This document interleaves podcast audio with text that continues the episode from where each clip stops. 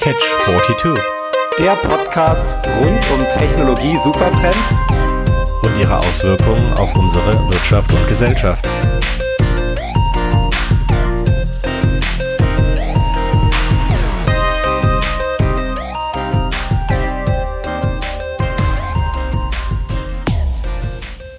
Guten Morgen, Felix. Schön, dass es geklappt hat.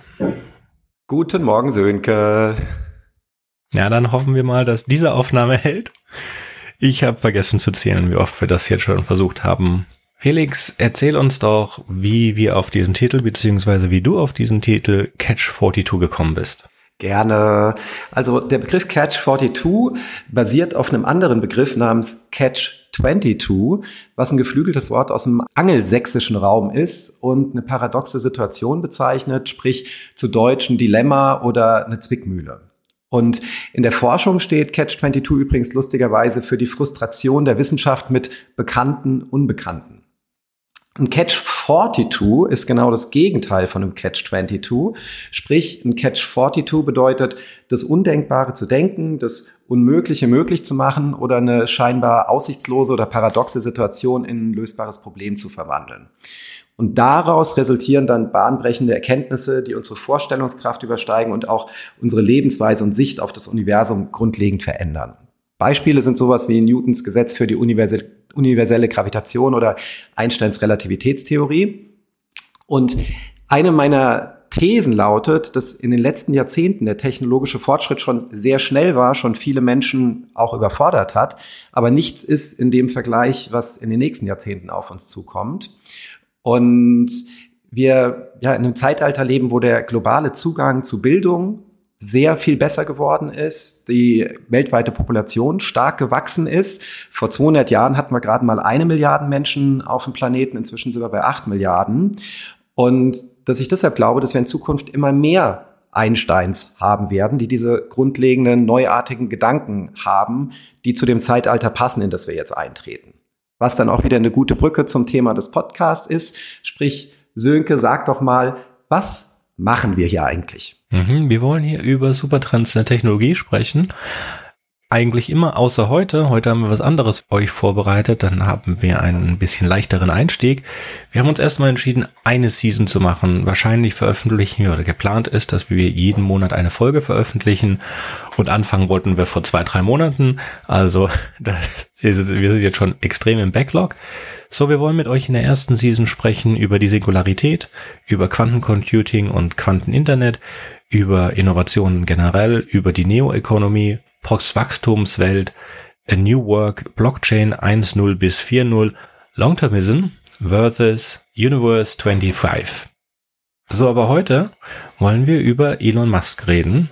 Aber bevor wir das tun, sollten wir uns vielleicht ein bisschen vorstellen und zwar ganz kurz. Okay. Wir haben uns überlegt, dass wir das äh, so machen, dass wir ein bisschen über unsere Gemeinsamkeiten sprechen und über unsere Unterschiede. Ich fange mal mit den Gemeinsamkeiten an. Also Sönke und ich sind gleich alt, wobei ich ja, ein Jahr älter bin als Sönke. Ich bin Baujahr 78, Sönke Baujahr 1979. Sprich, ihr könnt euch entscheiden, ähm, ob es bei mir die Alterssenilität Senilität oder Altersweisheit an der einen oder anderen Stelle ist oder bei Sönke die junge Spritzigkeit. Wir sind beide schon Tech-Liebhaber seit Kindesbeinen, hatten schon sehr früh unseren ersten Computer, auch relativ früh unser erstes Handy und sind generell, ja, nennen wir es mal Gadget-Liebhaber und spielen gern mit neuer Technologie rum. Sind beide mehr als 25 Jahren im Bereich IT, Marketing, Digital, Business unterwegs. Waren beide viel im Ausland, ähm, Sönke, du hast auch mal im Ausland gelebt. Ich war eher arbeitstechnisch viel im Ausland unterwegs, weil ich ein ähm, deutsch-amerikanisches Unternehmen gegründet habe, äh, das dann mit einer englischen Agentur ein Teil von einer englischen Agentur wurde. Wir das dann wiederum an ein global agierendes IT-Unternehmen verkauft haben, also ich viel im internationalen Umfeld gearbeitet habe. Daneben dem Arbeiten haben wir was, was uns miteinander verbindet und auch zusammengeführt hat, nämlich, dass wir beide gerne selber schreiben. Ähm, als ich den Catch 42 Science-Fiction-Roman geschrieben habe, da war so unsere, unser Zusammenkommen. Und neben dem ganzen beruflichen, fachlichen gibt's auch menschlich ein paar lustige Gemeinsamkeiten. Wir haben beide Familie und Kinder. Wir haben beide uns mal für eine längere Zeit ausgeklingt und ein Sabbatical mit der Familie gemacht. Und zu guter Letzt, alle guten Dinge sind drei. Wir haben beide Frauen mit internationalen Wurzeln. Du eine Frau aus dem asiatischen Raum, ich eine Frau mit südamerikanischen Roots. Es gibt einen großen Unterschied. Du warst immer selbstständig und ich habe immer für ein und dieselbe Firma gearbeitet, dafür in so ziemlich allen Rollen, die man sich da vorstellen kann. Vom Entwickler, habe Solution Architektur gemacht, Enterprise Architektur, was ich jetzt immer noch mache. Genau, wenn ich noch so, so, so kurz die klassische äh, Vorstellung äh, mache. Ich hatte früher lange eine Digitalagentur, habe die wie gesagt verkauft, habe heute eine Mischung aus einem Unternehmen, mit dem ich einerseits noch etablierte Unternehmen berate, was digitale Transformation angeht, und andererseits äh, investiere ich ein bisschen in Startups und helfe. So, fantastisch. Dann kurzes Disclaimer. Das hier ist unsere eigene Meinung und keine finanzielle Beratung, weil wir gehen jetzt so ein bisschen über das Leben von Elon Musk rüber und reden natürlich da vor allen Dingen über seine Firmengründung beziehungsweise in welchen Firmen er die Hände drin hatte. Wir lassen ein bisschen aus die ganzen Kontroversen, die er außerhalb seines wir lassen die, die anderen Kontroversen außerhalb seiner Investitionen aus. Also versuchen sie auszuklammern, sofern sie nicht direkt mit den Firmen und äh, Ideen und Innovationen, für die er steht, zu tun hat. Dann würde ich sagen, Felix, fang an mit seiner Kindheit. Alles klar, so kurzer Schnelldurchflug äh, über das Leben von Elon Musk, als er noch etwas kleiner war, ist 1971 in Pretoria in Südafrika geboren. Kommt auch schon aus einer recht illustren Familie. Der Vater war der erste Mensch in Südafrika mit einem akademischen Abschluss als Ingenieur. Die Mutter, ja heute auch noch äh, als Model tätig, ist seit dem 15. Lebensjahr Model, war zum Beispiel mal auf der Packung von Kellogg Special K Müsli. Aber nicht nur die Eltern, auch schon die Großeltern hatten so einen gewissen extravaganten Anstrich. So die bekannteste Anekdote, die ich glaube ich am meisten gehört habe, war, dass die, als sie nach Südafrika gezogen sind, ihr eigenes Flugzeug, was sie damals schon hatten, in ihre Einzelteile zerlegt haben, in, in eine Kiste gepackt haben und dann in Südafrika wieder zusammengepuzzelt haben und dann dort alle möglichen Expeditionen in dem Flugzeug gemacht haben, also in Afrika und darüber hinaus. Und das halt zu einer Zeit, als Fliegen wirklich noch was ja, Besonderes war. Dann auch so während der Schulzeit hat ähm, der Elon auch schon so ein bisschen die ja, Rolle als Außenseiter in der Schule gehabt, wenn man so die Geschichten von ehemaligen Schülern hört, also eher so der, der Typ Nerd. Auch in der Family generell, also er hat noch einen äh, Bruder und eine Schwester. Ähm, sein Bruder Kimball ist auch Unternehmer, mit dem er ähm, zusammen Zip2 gegründet hat. Bei PayPal äh, war er Investor und auch bei Tesla und SpaceX ist der Bruder mit involviert. Hat eine Schwester, die Tosca Musk, die im Bereich Filmproduktion tätig ist. Und aber auch außerhalb der Kernfamilie, auch so die Cousins, Cousinen, streifen wir noch, äh, wenn wir gleich den Ritt durch die unternehmerischen Tätigkeiten von Elon machen, weil die auch dort immer wieder ja, mit aufgetaucht sind. Soweit der Schnellabriss zu, wer ist Elon und wo kommt er her? Mhm. Sehr beeindruckt bin ich über das erste, glaube ich, einzige Spiel, das er entwickelt hat. Im Alter von zwölf hat er ein einen Klon von äh, Alien Invasion programmiert. Äh, Blaster heißt dieses Spiel, das man auch online noch findet. Wir haben es verlinkt. Und er hat den Code an ein Magazin verkauft für 500 Dollar, was eine enorme Summe für damalige Zeiten war. Und ja, wie gesagt, ihr könnt das spielen. Wer Alien Invasion kennt, äh, wird sich in einer abgespeckten Version davon wiederfinden. Aber ich, mir gefällt einmal, dass man in so jungen Jahren ein doch so interessantes, auf so eine interessante Idee kommt. Also dafür braucht man schon ganz schön Passion, um das zu machen. So, dann kommen wir im Jahr 1995 zur ja, ersten Firma, die Elon gegründet hat. Und das ist die Firma Zep2. Da war der Grundgedanke, dass er lokale Geschäfte mit Suchenden im Internet verbindet. Also im Prinzip so ein Ansatz ähnlich Google Maps, wie wir es heute haben hat das Unternehmen dann so weiterentwickelt, dass es eine Art Backend-Lösung beziehungsweise White Label beziehungsweise White Label Lösung für Zeitung war, zum Beispiel eine New York Times, die damit so ihren Anzeigen-Marktplatz, der früher klassisch in der Printzeitung stattgefunden hat, dann ins Internet übertragen konnten. Und hat das Unternehmen dann 1999 an Compaq verkauft, die das in ihre, die älteren Hörer unter uns werden sich noch an die Suchmaschine Alta Vista erinnern um besagte Suchmaschine Alta Vista zu verbessern. Der Exit war insgesamt 307 Millionen Dollar, wovon 22 Millionen an Elon ging. Was dann auch direkt so der, das Startkapital für seine nächste Firma war, nämlich XCOM und PayPal. Das war, äh, das hat er 1999 gegründet, wurde dann 2000 zu PayPal. Was ich da schon recht beeindruckend fand, ich sag mal so, der klassische Jungunternehmer hätte sich vielleicht eine kurze Pause gegönnt, nachdem er einen Exit gemacht hat, bei dem ein doch beträchtlicher Betrag bei ihm hängen geblieben ist. Elon hat aber direkt weitergemacht und ähm, ja, die Firmen aufgebaut. Am Anfang ging es darum, mit PayPal erstmal Geld zwischen Palm Pilots, also alten Handhelds, ähm, zu tauschen. Und später kam dann der Gedanke dazu, Zahlungen per E-Mail auszutauschen, eben außerhalb des klassischen Finanzwesens. Musk war bei dem Unternehmen ähm, größter Anteilseigner und CEO. Also es gab XCOM und äh, PayPal, die dann irgendwann zusammengekommen sind. Und das war vielleicht auch schon so ein bisschen Vorgeschmack später auf äh, Tesla und Twitter, was so unternehmensstrategische, ich positioniere mich in den Chefsessel-Strategien angeht. Und 2002 hatte, äh, wurde PayPal dann an eBay verkauft für 1,5 Milliarden Dollar und Elon hat zu der Zeit noch 11,7 Prozent von dem Unternehmen gehalten. Also das war dann ein noch knackigerer Exit als schon mit Zip2. So, damit schmeiße ich den Ball zu dir rüber, Sönke, genau. Mhm. 2002 gründete er SpaceX, die dann äh, später bekannt werden für Starlink. So hier ist für mich so die erste Änderung in seinem Modus operandi, weil bis jetzt waren das so fast in, fast out Geschichten. Also es wurde eine Firma gegründet, basierend auf einer Hype-Idee oder einem Supertrend der Zeit, die sich, müssen wir auch sagen, außer PayPal ähm, nicht realisiert haben. Also PayPal, nicht von ihm gegründet, sondern eingestiegen dann oder reingemerged. PayPal ist das ziemlich einzige Unternehmen, das davon noch heute existiert oder das Nachfolger davon noch existieren und die dann auch wirklich ein substanzielles Geschäftsmodell haben.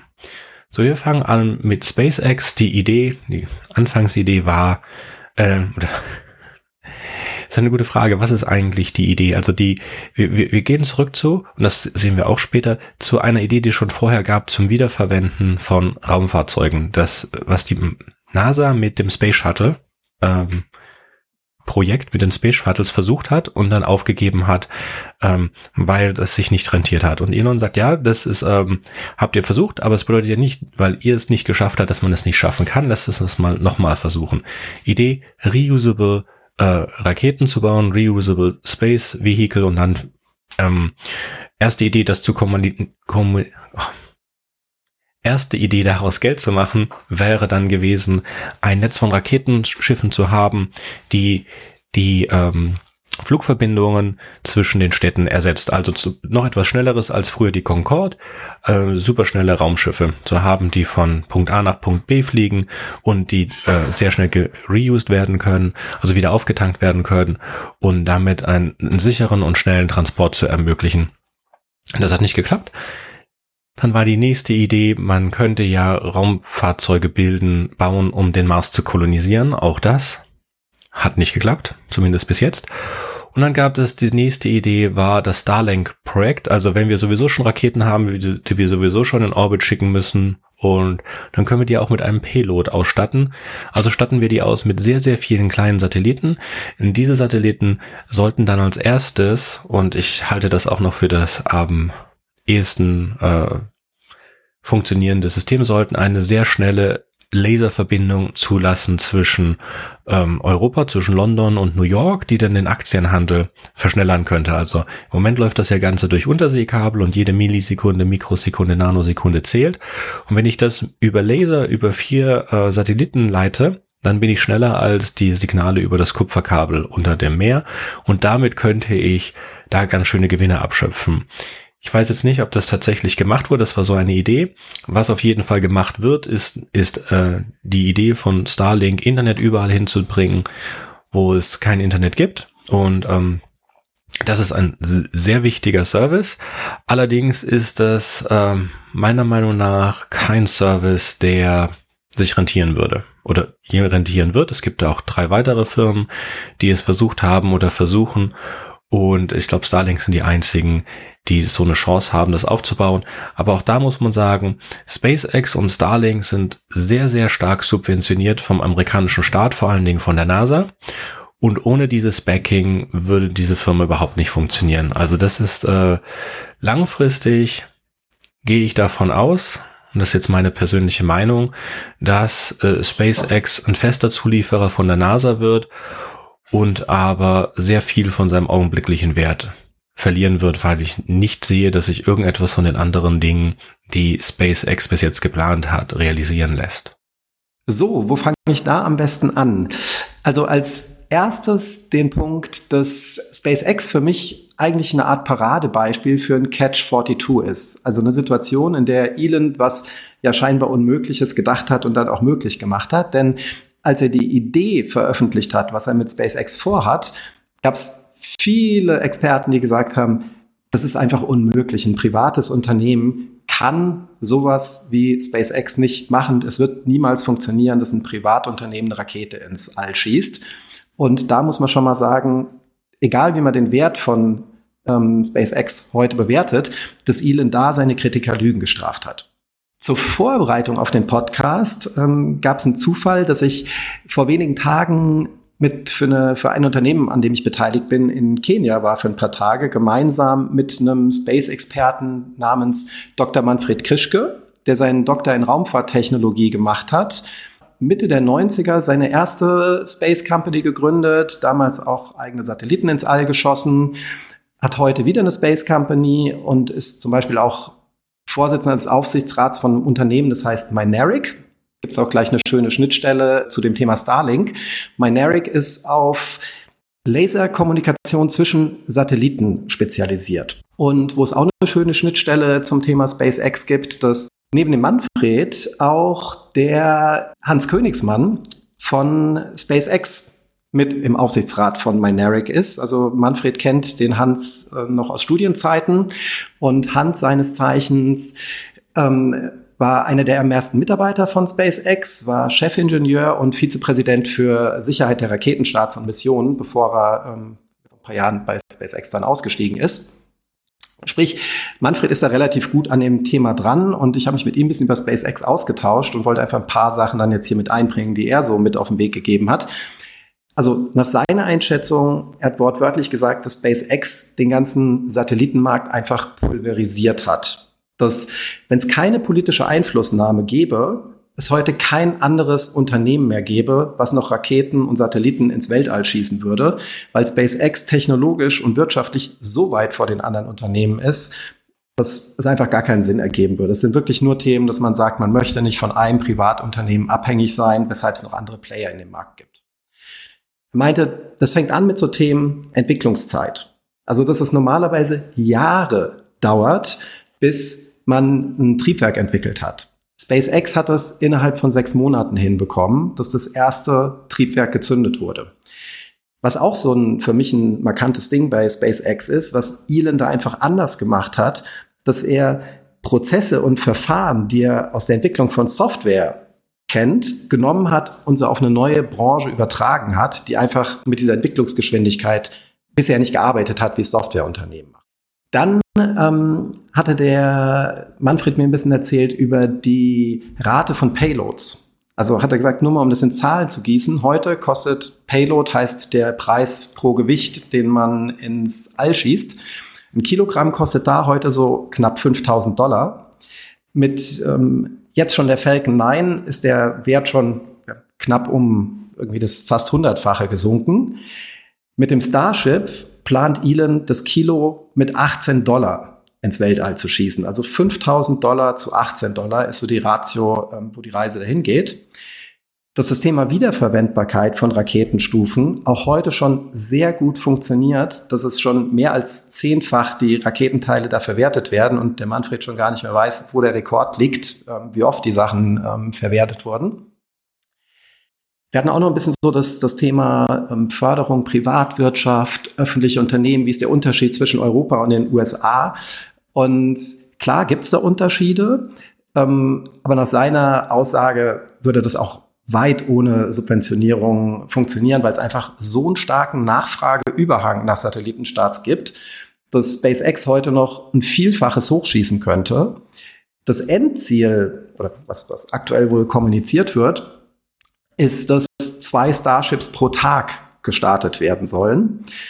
Das, man, da kann man sagen, ob die Kapazität erreicht wird, das würde mit heutigen Satelliten so nicht funktionieren. Dafür wird es dann schon einer Mondstation oder einer Mars-Mission oder ähnlichem bedürfen. Ähm, aber nichtsdestotrotz scheint ja noch ein guter Uplift im Markt für SpaceX ähm, vorhanden zu sein.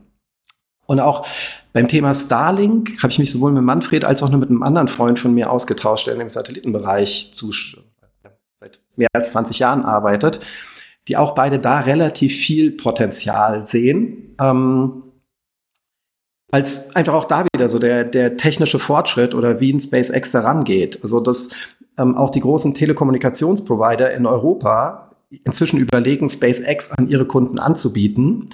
Ähm, einfach als Alternative. Es gibt Flächen in Europa, wo es keinen Breitband gibt.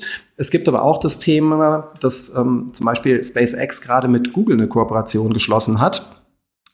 So vor dem Hintergrund Backup-Leitung, also dass Satelliten oft auch zur Landline als Backup genutzt werden. Und ich mir auch vorstellen kann, dass das in Zukunft aufgrund der politischen Situation, Stichwort Ukraine, Stichwort ähm, Nord Stream-Leitungen in der Ostsee werden gesprengt. Man merkt, wie vulnerabel kritische Infrastruktur ist, dass ja, da einfach auch noch mal Drive in den Markt reinkommen könnte. Und Google stand heute ähm, schon plant, sein oder dabei ist, seine Data Center mit der Backup-Leitung von Starlink ähm, auszustatten. Und ich habe mir dann auch noch mal erklären lassen, wie diese Geschwindigkeit funktioniert, der Vorteil, den man zwischen Satellit und Landline hat. Ne? Auch in dem Intro gesagt dass diese Geschwindigkeit mit Finanztransaktionen, dass das so der ursprüngliche Plan war und dass das einfach es gibt Konstellationen, wo das funktioniert, dass du über Satellit schneller bist. Es gibt aber auch Konstellationen, wo es über die Landline schneller ist. Es ist letztendlich einfach nur ein Rechenbeispiel. Es funktioniert beides in Lichtgeschwindigkeit und es ist die Frage, über welchen Knotenpunkte geht es über die Landline, weil es geht ja nicht in der geraden Linie von zum Beispiel Frankfurt nach New York, sondern es gibt Knotenpunkte dazwischen, die kreuz und quer gehen, was bei den Landlines relativ intransparent ist. Und bei den Satelliten hängt es daran, wie die Konstellationen gerade sind. Aber Stand heute ist es so, dass ähm, auch wenn man in Deutschland mit äh, Starlink-Verbindung hochgeht, dass die im Schnitt, gab es gerade eine Studie, schneller ist als die ähm, Verbindung über die Landline, weil einfach ja, mehr Datenkapazität durch die Leitung gepumpt werden kann. Was dann noch ein äh, Punkt ist, die generell die Bewertung von SpaceX, über die man sich klar streiten kann, wie es mit äh, Bewertungen ist. Stand heute ist es so, dass SpaceX die teuerste privat gehandelte Firma ist, also Unternehmen, das nicht an der Börse gelistet ist, mit so knapp äh, einer Bewertung von 140 Milliarden Dollar, womit das Unternehmen mehr wert ist als so die Industriegiganten wie ein Lockheed Martin oder ein Boeing. Und nur um das so einzuordnen, ungefähr auf der Flughöhe von einem ByteDance ist, also dem Unternehmen, was hinter TikTok steht. Und ähm, ja, Elon besitzt immer noch einen Großteil von der Firma, also 44 Prozent. Ähm, sprich, das trägt schon auch noch einen erheblichen Baustein zu seinem Wert bei. Und zu guter Letzt, was man noch merkt, dass klar, Elon ist, das zieht sich auch noch wie ein roter Faden heute durch die Veranstaltung, ist eine Art ja, Marketing-Genie der es einfach immer wieder schafft, den Themen so seinen Twist zu geben. Also er schickt ein, ähm, ein Starship hoch, das Starship explodiert und geht nicht richtig ins All und er schafft es trotzdem, das noch als Erfolg zu verkaufen. Wobei auch da eine, Anfred vom, eine Anmerkung von Manfred war, dass er gesagt hat, dass genau das auch einer der Kernunterschiede zwischen einem SpaceX und traditionellen Space-Unternehmen ist, dass die einfach auch das Risiko gehen, dass was in die Luft fliegt, das aber sicher machen. Es ist bisher noch niemand dabei zu Schaden gekommen und einfach dadurch so schnell so viel wertvolle Daten generieren, wow. dass das ein zentraler Baustein ist, um diese Entwicklungsgeschwindigkeit mhm. hochzuschreiben. Dass dann niemand zu Schaden gekommen ist, es sind keine Menschen zu Schaden gekommen, aber es ist viel Property anderer Leute zerstört worden bei diesem Start. Ähm, fangen wir mal da an das ist jetzt unsere dritte Aufnahme davon. Und ich war, glaube ich, bei der ersten Aufnahme am positivsten. Und je mehr ich nachlese über SpaceX, je negativer werde ich darüber. Also meine Voraussage ist, dass es als ein Zulieferunternehmen der NASA endet. Also nicht, dass es äh, aufgelöst wird oder pleite geht oder so, sondern es macht einfach die Zulieferung der NASA und vielleicht auch noch für europäische ähm, Raketenstart. Ja, SpaceX ist der absolute Monopolist für Satellitenstarts in den westlichen Hemisphäre. Das ist auch überhaupt, äh, das ist super. Machen die damit Gewinn? Keine Ahnung, ob die damit Gewinn machen. Tatsache ist, dass sie Geld einsammeln, dass sie viel Investment einsammeln, weil sie im Moment sehr viel Geld verbrauchen. Also ich würde, müsste sehen, dass sie äh, diese Starts hinbekommen zu kosten, also dass sie da nicht Geld verbrennen bei jedem Start. Äh, ich glaube, ohne das nachweisen zu können, aber wissen kann es niemand, außer man arbeitet in SpaceX und hat die Zahlen. Ich glaube, sie verbrennen bei jedem Start Geld. Ich glaube ihnen auch ihre Reusability nicht, aber all das könnte sein. Äh, und natürlich wären äh, 5.500 Dollar pro Kilo ist der augenblickliche Preis. 18 Dollar mit einem Starship wären super toll. Ich würde mich auch super freuen. Ich würde super gerne in den Weltraum mal da Urlaub machen, in einem Weltraumhotel. Finde ich als Traum ganz toll. Tatsache ist, dass dieses Jahr das erste Jahr ist, in dem die Starts von SpaceX äh, rückläufig sind nachdem die äh, Starts bis letztes Jahr gestiegen sind. Auch Tesla, kommen wir später zu, ist, wird das erste Jahr sehen, sein, in dem die Verkäufe rückläufig sind. Und auch letztes Jahr schon waren die Hälfte der Starts ähm, Starlink. Und wenn ich Geld machen kann mit etwas, dann schicke ich keine Starlink-Satelliten hoch. Starlink hat again, nicht öffentlich, hat eine Million Nutzer und all diese Nutzer in ähm, im westlichen Markt, also in Europa und in ähm, in Nordamerika, weil woanders, in Lateinamerika und Afrika gibt's kein Starlink. Ja, also da, wo es wirklich schwierig sein wird, die nächsten 10, 15 Jahre Breitband auszubauen, da operiert Starlink gar nicht. Ja, also auch da meine Prognose, dass Starlink sang- und klanglos untergehen wird. Nun zu den, zu den Raketen. Also, wir haben einen Monopolisten. Und wenn der Monopolist, also alle Starts von Satelliten in Ländern, die den Markt freigeben wollen, die hat Starlink, äh, die hat SpaceX schon. Das ist super. Das bleibt auch so.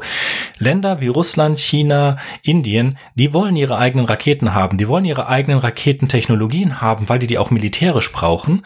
Die werden kein SpaceX benutzen. Die Amerikaner benutzen SpaceX, weil sie jederzeit auf äh, SpaceX zugreifen können, auch für militärische Nutzen, wenn es notwendig sein sollte. Und wir Europäer werden auch immer weiterhin unsere Arianen verwenden, äh, obwohl wir das meiste kommerzielle darüber äh, schicken werden, weil natürlich wir mit Großbritannien und Frankreich auch zwei Länder haben, die Interesse an der militärischen Nutzung von Raketen haben. Das wird niemand aus dem Weg gehen. Das heißt, der Markt ist abgegrast. SpaceX kann nicht mehr wachsen. SpaceX hat den maximalen Bereich äh, äh, für, für Satellitenstarts, so wie es jetzt ist, erreicht. Es gibt niemanden mehr, der mehr Satelliten hochschicken will. Nicht zu dem Preis. Das heißt, alles ist Gewinn. Man erhöht die Marge. Das ist super toll, wenn du die Marge erhöhst. Die Frage ist, sind sie jetzt schon überhaupt rentabel oder nicht? Und was sie wirklich brauchen, ist ein neuer Markt. Und da war ja ihre Idee, wir, wir machen Marsbevölkerung, äh, sorry, wir machen Marskolonie, äh, Kolonien. Wir machen dieses, wir fliegen um die Erde rum mit einem Raumschiff und machen sowas, was schneller ist als eine Concorde. Und das glaube ich nicht. Das ist äh, wirtschaftlich und vor allen Dingen umwelttechnisch nicht keine gute Idee. Ja, das wird nicht passieren. Und wie gesagt, wenn es da noch, wenn es da noch was nach oben geben würde, hätten sie mehr Starts dieses Jahr als letztes Jahr. Wir werden jetzt, jetzt sehen, ob sich dieser negative Trend die nächsten Jahre fortsetzt. Ich gehe davon aus, dass er das tut. Der Hauptgrund, warum ich so negativ bin, ist dieser letzte Start. Ja, nicht nur ist das eine Technologie, die wir seit 1960 in Russland haben. Die Russen haben 1960 ungefähr aufgehört mit Raketen, die viele kleine Antriebe haben, zu experimentieren oder zu arbeiten. Und ähm, also die, die Technologie ursprünglich kommt von V2 aus Deutschland. Man nimmt eine Rakete, die man hat, die man günstig bauen kann, tut viele davon zusammen. Das haben die Russen gemacht bis in die 1960er Jahre. Fangen äh, hat SpaceX jetzt auch damit angefangen und das funktioniert auch ziemlich gut. Super, ja. Also beziehungsweise die Falcon läuft ja auf relativ wenigen davon nebeneinander und das Spaceship hat jetzt ein ganzes Bündel davon. So bei ihrem ersten Spaceship, äh, Spaceship sind drei davon ausgefallen. Das ist kein Drama, ja. Ist okay. Dass man zu blöd war, eine Startrampe drunter zu bauen. Also wirklich und den ganzen Boden sich komplett zerstört hat, das ist das große Drama, finde ich. Dass man das Ding so schnell hat starten, dass man nicht einmal die einfachsten ähm, die einfachsten Vorbereitungen getroffen hat. Jetzt können Sie auf dieser Seite, auf diesem, da können Sie nichts mehr starten und Sie haben keine zweite, also diese Entwicklungs Vorsprung, den sie dadurch hatten, dass sie einen schnellen Start gemacht haben, wie bei Software, hat sich dadurch komplett erledigt, dass sie jetzt kein Testgelände mehr haben. Nichts. Ja, die werden kein weiteres Spaceship dieses Jahr starten, weil sie es nicht können. So, und dann, was auch ein bisschen dramatisch ist, dass die Selbstzerstörung ein Delay hatte von zwei bis drei Minuten. Das finde ich extrem dramatisch. Also dieser Start war für mich sehr negativ. Das war für mich mehr als ein Sargnagel in SpaceX, anstatt dass er mir irgendwas Positives gezeigt hat. Und ich, ich glaube diesen, beziehungsweise bei zwei Space-Starts am Tag naja, wie gesagt, meine Prognose, SpaceX, Zulieferer der NASA und ein bisschen was Nordamerika, Börsenwert zweistelliger Milliardenbetrag, wenn es jemals public gehen. Die müssen public gehen, weil die verbrennen Geld. Die werden irgendwann public gehen die nächsten Jahre. Ähm, und dann werden sie heavily gestützt werden von der Europäischen Space Agency und von der NASA. Genau, ist auch eine, eine gute Überleitung äh, noch so zum Ausstieg aus dem SpaceX-Thema. Ich bin da sehr ähm, schmerzfrei letztendlich bei der Bewertung von wird SpaceX ähm, erfolgreich oder nicht. Da habe ich gar nicht so eine starke Meinung. Es gibt aber ähm, Industrieexperten und institutionelle Investoren, die sagen, dass SpaceX sogar noch mehr wert werden könnte als Tesla, ähm, zu dem wir jetzt kommen wollen.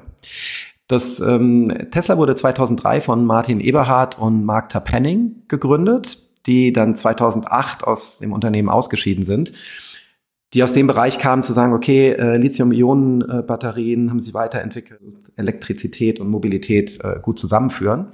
Und Elon ist da sehr früh mit reingegangen im Jahr 2004, war am Anfang im Board von der Company und wurde dann später CEO. War aber von Anfang an auch mit bei den Details dabei und hatte eben auch einen guten Riecher bei diesem Lithium-Ionen-Batterien-Thema. Und ja, dann wurde das Unternehmen weiterentwickelt ganz interessanten Move fand ich, also auch immer so ein, so ein Ritt auf der Kanonenkugel, dass man ähm, Tesla stand kurz vor der Pleite, gleichzeitig SpaceX, ähm, glaube ich auch so 2007, 2008 und hat gerade damals noch so die Kurve bekommen, aber wirklich auf den allerletzten Millimeter, wo die Finanzierungsrunde geschlossen wurde, als Elon wirklich schon sein gesamtes Kapital in der Firma drinne hatte, schon bei Freunden auf der Couch geschlafen hat, sagt die Legende, und dann wirklich in letzter Minute das geclosed hat was für mich immer so ein, so ein spannendes Thema noch ist, wie nah Erfolg und Misserfolg beieinander liegen und man zum größten Gewinner oder auch größten Loser irgendwie werden kann. Was dann 2014 ein ganz interessanter Move war, kann man sich auch wieder drüber streiten, war es ein Marketing-Move oder war es ein altruistischer Move, dass Tesla seine Patente freigegeben hat und gesagt hat, ähm, ne, man möchte die Entwicklung anderer E-Autos nicht blockieren, sondern es geht generell um das Thema, dass Elektromobilität nach vorne kommt und nicht zwingend nur darum, dass ähm, Tesla super erfolgreich ist. Wobei es das nach wie vor, wenn man zumindest die kommerziellen Zahlen anguckt, ähm, ist, ich hatte mir jetzt in Vorbereitung auf den Podcast nochmal die Zahlen angeguckt. Ich konnte mich noch so an diese Meldung erinnern, es war so 2020, dass Tesla mehr wert ist als alle deutschen Autobauer zusammen, was die Marktkapitalisierung angeht. Als alle Auto, alle Baute der ganzen Welt zusammen, ja. Ja, es war, nee, es war mal, ich glaube, die, die zehn größten war dann danach. Ich weiß nicht, ob wir irgendwann auch mal alle Autobauer hatten. Aber wenn man jetzt heute drauf guckt, hat Tesla eine Marktkapitalisierung von 630 Milliarden US-Dollar. Mhm. VW, mal zum Vergleich, um mal ne, äh, so eine Relation zu haben, liegt bei etwas über 10 Prozent davon, bei 67 Milliarden Euro. Ein BMW ziemlich auf der gleichen Flughöhe bei 68 Milliarden Euro. Ein Mercedes-Benz bei 105 Milliarden ähm, Euro und ein Toyota so bei 230 Milliarden US-Dollar. Mhm. Also sprich, selbst wenn ich alle VW, BMW, Mercedes, Toyota zusammenrechne, bin ich noch weit entfernt von dem, von dem Wert von Tesla. Mhm. Was ich auch ganz interessant fand, ich bin gar nicht so der starke Tesla-Fanboy, wie das jetzt klingt, wahrscheinlich von der Darstellung hier. Aber ähm, gerade vor ein paar Tagen hat eine Forschungsorganisation namens ICCT ähm, den E-Mobilitätsmarkt analysiert. Und dabei hat Tesla auch wieder in allen relevanten Punkten massiv abgeräumt. Die haben den niedrigsten Energieverbrauch von sämtlich. Die Autos laden am schnellsten und haben die größte Reichweite. Also der Hauptkritikpunkt aus der Studie war, dass sie nicht die komplette Bandbreite an Modellen abdecken, also keinen Kleinwagen als Einstiegsmodell haben. Aber was die Technologie angeht, scheinen die wirklich noch weit vorne zu sein und auch aus der Analystenmeinung raus, dass es auch noch eine Zeit dauern wird, bis andere Auto Hand in Hand mit Tesla wurde auch ein Unternehmen gegründet, ähm, war 2006, namens Solar City. Das, ähm, da schlage ich dann die Brücke zu dem, was ich eingangs zu Elon erwähnt hatte. Das hat er mit seinem Cousin Peter Rive und Linden Rive gegründet, die nicht ganz so bekannt sind wie Elon Musk, aber eben auch doch sehr erfolgreich mit dem Unternehmen. Und die Vision war, sonnenbasierte Energie zu nutzen, um eine umweltfreundliche Stromversorgung von den USA hinzubekommen. Sprich, Solarstromanlagen zu konzipieren, die zu vertreiben, zu installieren, auf den Wunsch von den Kunden auch zu finanzieren und sie dann quasi zu vermieten und den Betrieb zu übernehmen. Das Ganze lässt sich natürlich auch schön mit den Ladestationen für Tesla kombinieren, also für E-Autos. Und ähm, ja, im Prinzip so ein bisschen ein Modell. Wir haben in Deutschland auch 1,5 das Unternehmen von Philipp Schröder, der in eine ähnliche Kerbe schlägt und lustigerweise 2013 der erste Tesla-Manager in Deutschland war. Also bei Elon in Anführungszeichen gelernt hat und jetzt ein Unternehmen hier in Deutschland betreibt, was mit Solar City vergleichbar ist. Das Modell war in den USA insofern recht erfolgreich, dass es der größte ähm, Anbieter für ähm, Residential ähm, Solar-Installationen war, also in Privathäusern.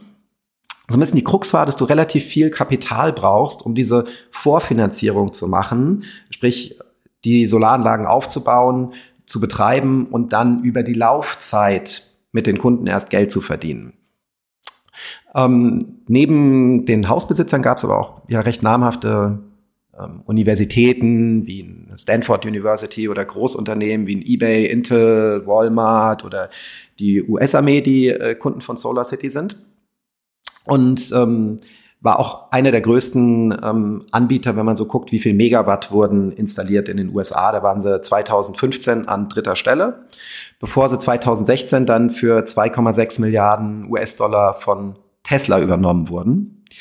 Und auch noch ein ganz interessantes Produkt, was ich gerade vergessen hatte, ähm, ist das Thema Solarziegel. Also, dass die Ziegel entwickelt haben, die ich aufs, statt einem klassischen Hausdach aufs Haus drauflege und ähm, darüber die ähm, ja, nicht mehr eine extra Solaranlage aufbauen muss.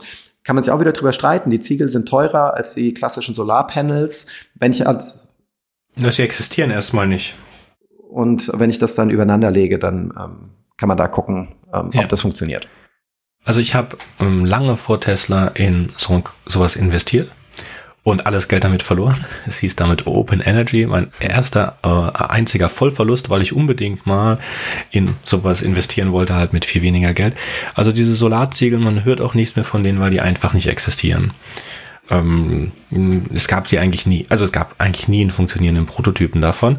Äh, es gehört jetzt auch zu dem, dem nächsten Teil. Also großer Tesla-Fan früher, hab keinen Tesla, hab mich dann, wenn es darum ging, entschieden, ein BMW i3 zu kaufen, was meiner Meinung oder was das einzige E-Auto der Welt ist, das dafür gebaut wurde, ein wirkliches E-Auto zu sein, hat dafür einen Haufen anderer Nachteile, aber ganz generell, die ich ich äh, gebe Tesla und Elon dafür sehr viel Credit, dass sie E-Autos wieder zurückgebracht haben, weil was viele Leute nicht wissen, E-Autos waren die ersten Autos, Verbrenner kamen nach E-Autos und ähm, aber das ist vollkommen richtig. Die Batterielaufzeit, die Batterieleistung war nie groß genug, als dass man damit anständige Distanzen äh, zurücklegen konnte.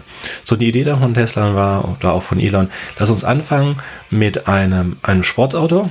Dann haben sie den, den Roadster gemacht und dann kam äh, die, das die Mittelklasse-Limousine, die ist Model S, dann, also die, die, eigentlich die ein bisschen höhere klassische Limousine, dann das, das Massenprodukt, den, äh, das Model 3 und dann kamen diese Model X und Y, der Semi und der Cybertruck und nichts davon wirklich läuft. Und das ist aber auch das Problem, dass wir haben eine relativ niedrige Anzahl von, von Modellen, ähm, die auch einen sehr kleinen Teil nur abbilden, die ohne Frage im Moment die am bestverkauften E-Autos sind und auch noch für eine Weile bleiben werden, aber es sind hier ein Haufen äh, Hersteller auf den Fersen und ich sehe jetzt nicht einen großen Technologieunterschied. Das liegt auch daran, dass ein E-Auto unglaublich simpel ist. Ja, es gibt nichts Neues zu entwickeln an einem Elektromotor. Elektromotor, da kann man nichts leistungsstärker machen, da kann man nichts tweaken, da kann man nichts, nichts anderes großartiges machen. Dasselbe gilt für eine Lithium-Ionen-Akku. Es gibt Lithium-Ionen-Akkus und da gibt es keine Verbesserungen, seitdem es Lithium-Ionen-Akkus gibt. Auch Tesla hat nichts daran verbessert. Es geht einfach nicht. Das ist physikalisch nicht möglich. Man kann die Dinge in bestimmten Dichte machen. Wenn man sie danach zu dicht machen würde, explodieren sie zu einfach und so weiter. Also da ist nichts Großartiges zu machen, bleibt die Infrastruktur und die Software, auf denen das ganze Zeug läuft. Und damit ist Tesla noch führend und ähm, wird es auch sicherlich noch eine Weile bleiben, aber trotzdem ähm, absolut überbewertet. Also ich würde schon sagen, so es hat definitiv einen Wert von einem VW, einem BMW, Mercedes oder so auch ein bisschen drüber. Also so 200 Millionen gehe ich mit. Aber was hast du gesagt? Äh, Milliarden gehe ich mit. Aber 600 Milliarden sind im Moment. Das heißt, Tesla wäre noch. Genau. Sagen wir, 200 Milliarden ist fair. Äh, zwischen 100 und 200 Milliarden ist fair. 600, dann wäre es noch drei, zwischen sechs bis dreimal überbewertet. Das passt. Also es ist, ja, ich, ich kann mir da ähm, ja beide Szenarien vorstellen. Ich sehe einerseits das Problem oder die Challenge für einen Tesla, wenn ich mir es in Deutschland im Automarkt angucke, dass ein Großteil der zugelassenen Wagen ja Firmenfahrzeuge sind. Mhm. Und Unternehmen, für die ist es wichtig, dass sie einen Ansprechpartner vor Ort hat, haben, sprich ein Händlernetzwerk, was ein BMW, ein VW, ein Mercedes und so weiter haben, ein Tesla nicht. So. Auf der anderen Seite ist Tesla natürlich wesentlich agiler. Also ein Punkt, den ich bei SpaceX und bei Tesla interessant fand, war, was Elon ja gemacht hat, ist agile Prozesse, die aus der Softwareentwicklung und dem, dem, den Internetfirmen, die, die er dort gelernt hat, auf ganz klassische Industrien zu übertragen, die einfach viel langsamer von ihren Prozessen sind, von ihren Denkweisen, vielleicht ein bisschen äh, geradliniger und nicht so viele Dots miteinander connecten, wie das ein Elon zu der Zeit gemacht hat und dadurch einfach eine ganz andere Entwicklungsgeschwindigkeit reinbekommen hat. Simpler Beispiel, simples Beispiel, die Updates bei Tesla. Also, dass mein Auto in der Garage steht, über Nacht abgedatet wird, während ich bei einem VW und Mercedes in die Werkstatt fahren muss, um dort irgendwie wahrscheinlich noch ein paar hundert Euro zu bezahlen, damit ein neuer Software-Update aufgespielt wird. Und das noch die Frage ist, wie weit kannst du das noch diversifizieren? Also es gibt ja auch, dass ähm, Tesla, auch wieder kann man sich drüber streiten, war es ein Marketing-Gag von Elon, weil man von dem Thema auch nicht mehr so viel gehört hat, aber dass er gesagt hat, ein Tesla-Bot, also ein humanoiden Roboter auf, ähm, auf der Technologiebasis von Tesla, Schrägstrich selbstfahrenden Autos, weil er sagt, das Modell in der Straße ist so viel komplexer als so einen humanoiden Roboter jetzt nicht im realen Leben, sondern zum Beispiel in Fabrikgebäuden einzusetzen, wo ich ein sehr viel weniger chaotisches Modell habe. Und also gibt es ja noch so gewisse Marktsegmente, die vielleicht miteinander verschmelzen, aber es ist für mich so ein bisschen ähm, Blick in die Glaskugel. Ich kann da deiner Argumentation schon folgen, dass es für mich ein, ein gewisses Hype-Faktor hat, dass Tesla so viel über klassischen ähm, Automobilwerten liegt, die ja noch eine andere Drehung haben, als es ein Tesla heute hat. Aber time will tell. Genau. Ja, wir sehen ja auch, dass es ja, ja, sie waren ja schon noch viel, viel höher. Es geht ja runter. Es geht ja weiter und weiter runter. Die Verkaufszahlen stagnieren generell. Für Elektroautos sind die Verkaufszahlen nicht so prickelnd mehr. Und aber das, das schlägt auch Tesla. Und dann gibt es halt diese neuen Produkte. Nach dem Model 3 ist halt nichts mehr gekommen, was äh, die Cybertrucks, kein einziger ausgeliefert, die Semis, das ist auch von der Idee her schon ein zu kleiner Markt, ja, weil das Ding kein Benefit bietet. Wobei man sagen muss, also der, der Tesla-Aktienkurs, das ist ja, ne, der ist weit runtergegangen, ist mhm. aber in den letzten, ich habe jetzt gerade mal schnell das Chart aufgemacht, während wir sprechen, weil ich dachte, ja, da gab es doch wieder so eine gewisse Kursrallye. Und ähm, ne, also die gab es durchaus, dass der ähm, Kurs sich wieder signifikant verbessert hat. Aber klar, es ist auch Kapitalmärkte, hast du auch noch externe Einflüsse. Genau, aber wir müssen also, aber generell, generell ja. über, über Geld ist ja virtuell. Ja, ganz generell ja. erstellen seitdem der, der Aktienkrise oder der Finanzkrise in 2008 erstellen die, die, die Feds weltweit unglaublich viel virtuelles Geld. Beziehungsweise alles Geld ist virtuell, weil das eigentliche Geld sind Geldnoten. Geldnoten, die Papiere, das ist das richtige Geld. Alles andere Geld ist, ist Giralgeld, nicht, nicht wirklich. Das existiert in Büchern und so weiter und darauf sind wir alle angewiesen. Aber weil es von diesem Geld sehr, sehr viel gibt, muss es irgendwo hin. Und deswegen war es auch sehr gut, wir können darüber reden äh, in einem anderen Episode, dass es Cryptocurrencies gab, weil die verbrennen ja sehr viel davon. Und dasselbe gilt auch für Aktien. Also in diesen ganzen, ähm, da, da geht einfach das Geld rein, das, das irgendwo hin muss und damit verbrennst es auch ein bisschen in den Abstürzen. Wie gesagt, ähm, real, also wo Tesla hin wollte, was der Catch 42 war, war eigentlich diese Idee. Ganz generell, es ging nicht nur um Elektroautos, das ist nämlich ein okayes Ziel. Ja, wir wissen, dass Elektroautos funktionieren. Es wird, wird irgendwann die Batterien geben, die es möglich machen. Diesen Zeitpunkt hatten wir. Es musste also irgendwer machen. Und ähm, Tesla war die Firma, die das gemacht hat. Aber wo man eigentlich hin wollte, war, wenn wir in der Zukunft in eine, es gibt zu viele Autos. Es gibt seit 1996 zu viele Autos auf der Welt, als dass das sustainable wäre für diesen Planeten. Und äh, wie gesagt, kannst einfach vor deine Tür gucken, schau dir, wie die Straßen zugeparkt sind. Das ist nicht, das geht einfach nicht. Ja, da, da steht die, selbst auf meiner Straße stehen die Autos den Autos im Weg. Und das liegt nicht daran, dass es keine Garagen gäbe, sondern es liegt daran, dass es zu viele Autos gäbe. Also war die Idee von Uber und von Tesla, ähm, eigentlich brauchst du doch nur ein Auto, wenn du ein Auto brauchst und nicht die anderen 23 Stunden, mhm. in dem das Ding tot rumsteht. Ja, also einmal ist es ein Rieseninvestment, das tot rumsteht. Da kam ja dann auch die ähm, Aussage von Elon: Dein Auto wird für dich mehr Geld machen. Das ist von der Idee her sehr schön. Was wir dafür bräuchten, wäre ein Autopilot. Also Idee von Elon war: Wir bauen E-Autos mit Autopilot und die Leute können dann diese Autos teilen und dann haben wir diese automatischen Autos, die rumfahren wie Autotaxis in den Science-Fiction-Romanen und die Leute steigen ein, wenn sie eins brauchen steigen aus, wenn sie es nicht mehr brauchen. Das erklärt auch, warum wir diese Mittelklasse-Limousinen haben, weil das die Taxis sind, die du eigentlich haben möchtest. Uber kam dann von der anderen Seite her und sagt, okay, wir wissen, dass wir dieses, diese, diesen Service brauchen in der Zukunft. Äh, lass uns doch das Tool bauen, die Plattform bauen, über die dieser Service abgewickelt wird. Und beide haben dann viel Geld in automatisiertes, in automatisches, in Autopiloten gesteckt. Und das hat nicht funktioniert. Und das hat leider nicht funktioniert, weil dieses generelle Idee, das wäre ein Gamechanger gewesen, ja, weil ich brauche eigentlich mein Auto auch nur, wenn ich mein Auto brauche. Ich habe, hast du erwähnt, ich habe lange in Singapur gelebt und hatte kein Auto.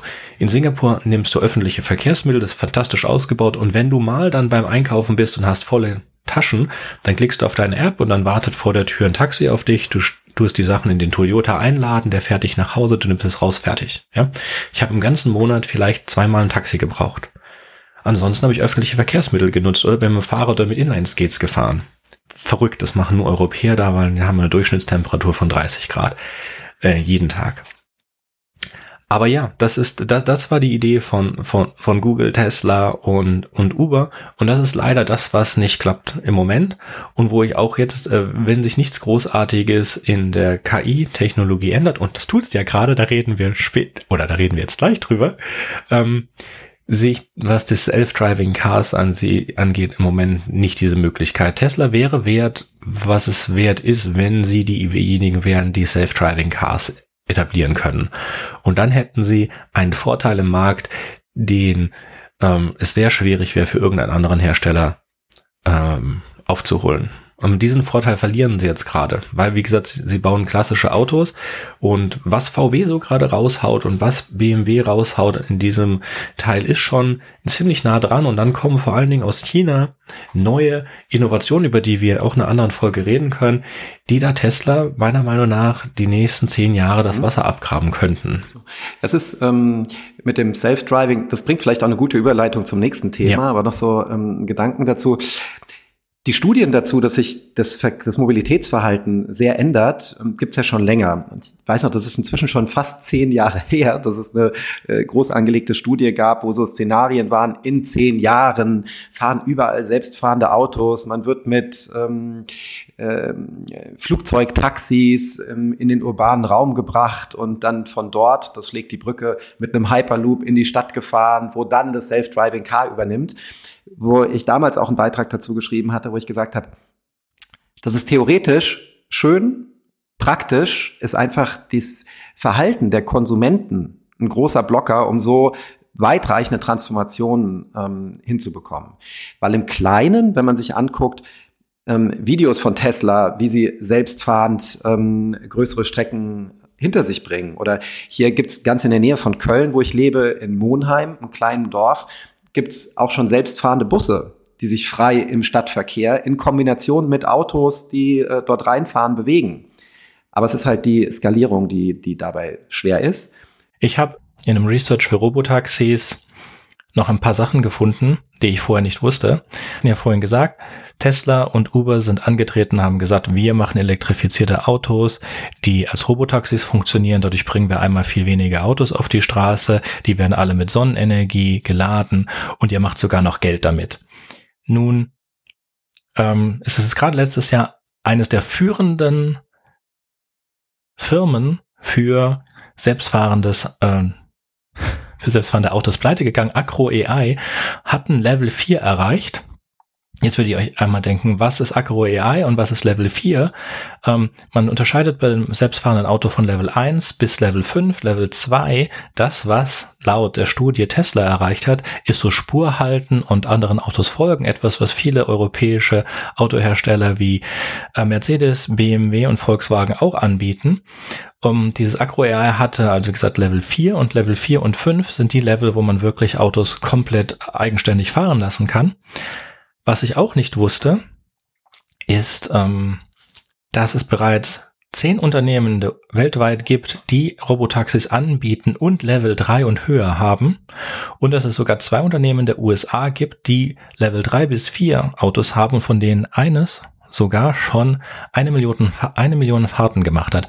Alle diese Namen kennt man nicht, besonders. Ihr könnt die Links in die Shownotes setzen, weil die großen Autohersteller außer Tesla, damit keine Werbung machen und es auch nicht großartig als ein Benefit sehen. Denn, ähm, hat ein Analyst erklärt, die Share Economy, also die Mobilitätscompanies, die letzten Jahren rausgekommen sind mit Rollern, mit Robotaxis und diesen ganzen Kram, kein einziges davon hat bis jetzt einen Cent verdient. Die verbrennen alle Risikokapital und es sieht auch nicht danach aus, als ob da irgendwas großartig rauskommt. Dasselbe gilt für Robotaxis. Ähm, selbst wenn man alle Taxis, die es jetzt gibt, also mit Robotaxis ersetzen würde, ähm, wäre das kein besonders guter Markt und schon gar nicht so, wie das sich bei Tesla vorgestellt wurde. Deswegen ist so die Vermutung, dass Tesla eigentlich ein D-Invest macht. Die anderen Firmen haben auch alle, also haben auch alle einen, einen großen D-Invest gemacht in das, also Uber hat es ganz aufgegeben, andere Firmen auch. Ähm, Google und ein paar arbeiten noch ein bisschen dran und es sind auch Kooperationen mit größeren Herstellern, die sind aber mehr daran interessiert, das als ein Feature zu setzen. Das heißt, die wollen eine sehr langsame Entwicklung äh, von L2, L3 nach L4, aber das ist ja kein Core Feature, das du verkaufst, wenn du ein Auto verkaufst. Also investieren sie ja nicht so viel Geld drin. Es sind aber noch Mercedes und General Motors sind mit im Mix. Die haben Partnerschaften mit Firmen, die alle in den hohen Tiers, also in den weiterentwickelten, also die die Stars sind und die die aufgereiften Modelle haben. Was halt interessant ist und was mich so schockiert hat, ist, dass Tesla wirklich ganz am unteren Ende läuft. Und das liegt auch daran, dass Tesla nämlich sagt, Sie könnten all das erreichen mit den neuen Kameras, die sie verbauen. Sie haben sogar sich vor einigen Jahren entschieden, Radar auszubauen und all die Führer in den Markt verwenden neben Radar und Kameras auch dieses Laserradar, ähm, LIDAR, LIDAR heißt das dann. Das ist äh, genau wie Radar, ist die Aussage da von Elon Musk, das ist zu teuer und bringt nichts. Lustig halt, dass diese Unternehmen wirklich L3 slash fast L4 Autos haben, die im Live-Betrieb sind und Tesla halt nicht. Das fand ich extrem schockierend. Wie gesagt, die äh, ein paar Links dazu mit auch dem Modell und so weiter tue ich in die Shownotes. Zwei, drei Gedanken von meiner Seite dazu. Ähm, vorab gesagt, der Disclaimer. Ich bin das absolute Gegenteil von einem Autonerd. Deshalb bin ich in dem Thema auch nicht so drin. Ich bin bei dem Thema Auto vollkommen leidenschaftslos. Ähm, das Einzige, das klar, man kennt irgendwie die Videos, wo ein Tesla gefühlt selbstfahrend durch halb Kalifornien oder halb USA fährt. Ähm, ist die Frage, wie das da einzusortieren ist. Ich meine auch sowas im Hinterkopf zu haben, dass ich mal was gelesen habe, dass Elon die Teslas aus regulatorischer Sicht bewusst als zwei eingestuft hat, weil du dann weniger Regularien erfüllen musst er selbst als Level 4 irgendwie promoted, aber so die, die Geek-Community sagt, dass die halt eher am unteren Level der, der ja, Level 4 sind. Und zu guter Letzt noch ein Gedanke, auch mit dem Robotaxi-Betrieb, ob sich das jemals rechnen wird oder nicht, ähm, kann ich offen gesagt schwer sagen, habe ich mir keine Studien zu angeschaut. Wo ich mir vorstellen könnte, dass das Thema Self-Driving Car nochmal eine andere Bedeutung und Deutungshoheit bekommt, ist im Zusammenspiel mit dem ganzen Thema Nachhaltigkeit. Mhm. Also, dass wir einfach an bestimmten Stellen unsere Lebensmodelle überdenken müssen und da, also gar nicht aus dem Wirtschaftlichkeitsthema, sondern aus der anderen Ebene. Ja. Vielleicht, schrägstrich, hoffentlich die Überlegung kommt zu sagen, wie wäre es denn, wenn wir nur noch zehn Prozent der Autos produzieren und das irgendwie cleverer machen? Ich habe es ja gesagt, meine ganze Straße ist voll mit Autos. Und warum? Ich verstehe es nicht. Ja. Die stehen da den ganzen Tag, steht da totes Blech. Und wer schon mal in Japan war genau. und da über die Straße gelaufen ist, und es fällt euch nicht auf, wenn ihr es nicht wisst, aber wenn ihr es wisst, das sind keine Autos, da parken keine Autos, weil in Japan jedes Auto einen Garagenplatz haben muss. Ja, ein, es muss per Gesetz einen Garagenplatz haben. Wenn du keinen Garagenplatz für dein Auto hast, indem du dein Auto parkst, darfst du kein Auto kaufen. Das ist so schön. Wenn du da einfach auf Straßen laufen kannst, da gibt es so oft keine Gehwege, es ist einfach so schön.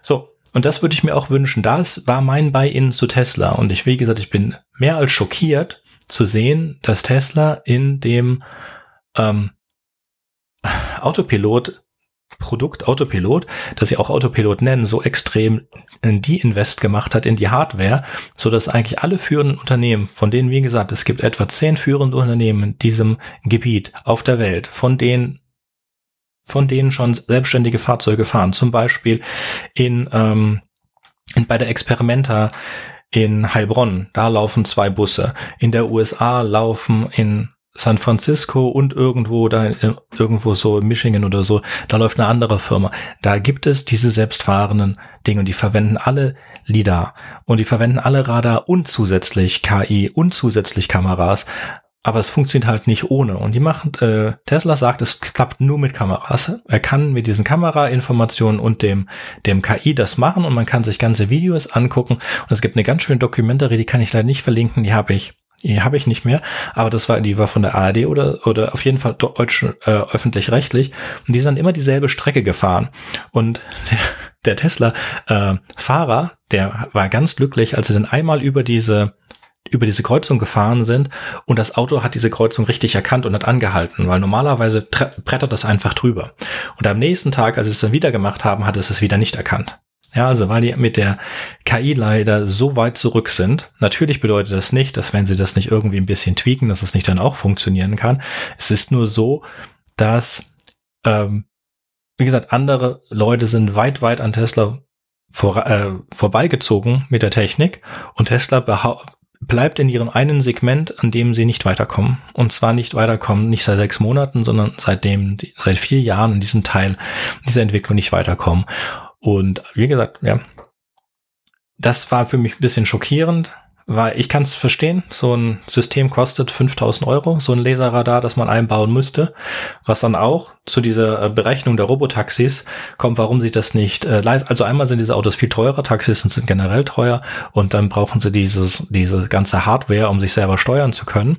Ja, ein Grund, warum Tesla nicht ähm, Warum Tesla, das hast du eigentlich vorhin dem Segment für SpaceX schon schön erklärt, warum Tesla das nicht tun kann, um das an Hardware zu machen. Also dieses LIDAR ist, ist relativ neu und Tesla hat immer gesagt, der Autopilot ist Software und kann nachgerüstet werden. Und wenn sie das jetzt ab, äh, abhängig machen müssten davon, dass da neues Hardware eingebaut wird, könnten sie das nicht machen.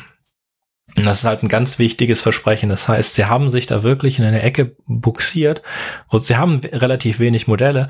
Und was ihnen halt oder ihrer Meinung nach das Genick brechen würde, ist, sie bringen jetzt ein neues Modell raus und dieses Modell ähm, hat jetzt LIDAR drin und könnte dann tatsächlich fahren mit der Hilfe der Software dieser anderen Unternehmen. Ähm, dann könnte es ja alle anderen Teslas Autos nicht sondern nur diese spezielle Version. So, es gab auch wohl es wurde in ähm, LA ein Tesla gesichtet, der so ein LIDAR-System dran geschraubt hatte. Da ist aber die Meinung, dass sie das nur verwenden, um die äh, Messdaten des LIDARs zu vergleichen mit denen, die die Kameras geben. Das heißt, eigentlich war das ein interner Test, um zu beweisen, dass ihre Kameras ähm, besser oder genauso gut sind wie das LIDAR-System und da man nie was davon gehört hat, das ist jetzt auch nur eine ganz dreiste Vermutung von mir, war das Ergebnis nicht so positiv. Schlägt aber eine gute Brücke zu dem, ähm, zu dem Hyperloop-Thema, ähm, wo ich den Ball an dich dann wieder rüberspiele. Mhm. 2013 kam Elon auf die Idee, eine sehr alte Idee, 100 Jahre, 150 Jahre aufzugreifen, und zwar die Idee des Hyperloops. Die Idee ist, dass man eine Röhre nimmt und da ein Fastvakuum erzeugt und in diesem Fastvakuum kann man dann sich wie eine Kugel schnell bewegen. Also eigentlich die Idee eines äh, hyperschnellen Zuges. Und äh, diese Idee hat er dann einfach rausgeworfen und andere Firmen und andere Konsortien haben dann versucht, diese Idee umzusetzen, alle sehr nicht erfolgreich. Ähm, kann man sich eigentlich auch überlegen. Es wird immer noch sehr viel Geld verbrannt mit dieser Idee. Das Problem ist ganz einfach, also zum einen haben wir sehr viele oder sehr gute Hochgeschwindigkeitszüge. Wir haben ein paar Firmen in der Welt, wir haben den Shinkansen, wir haben den TGW, wir haben den ICE und ähm, weiß jetzt leider gar nicht, wie der in China heißt, aber auf jeden Fall gibt es vier, fünf Firmen, die Hochgeschwindigkeitszüge, die mit, sich mit bis zu 500 Kilometern in der Stunde bewegen können, herstellen und auch ähm, die haben es nicht geschafft, den Flugzeugen das Wasser abzugraben, obwohl die mit denen leicht Konkurrent ähm, in Konkurrenz treten können. Ja, also wir, die machen alle gutes Geld, keine Frage. Und in, in Japan, so ein Shinkansen ist äh, ist definitiv in der Lage, sich mit Flug, äh, Fluglinien zu messen. Ah, und auch in China.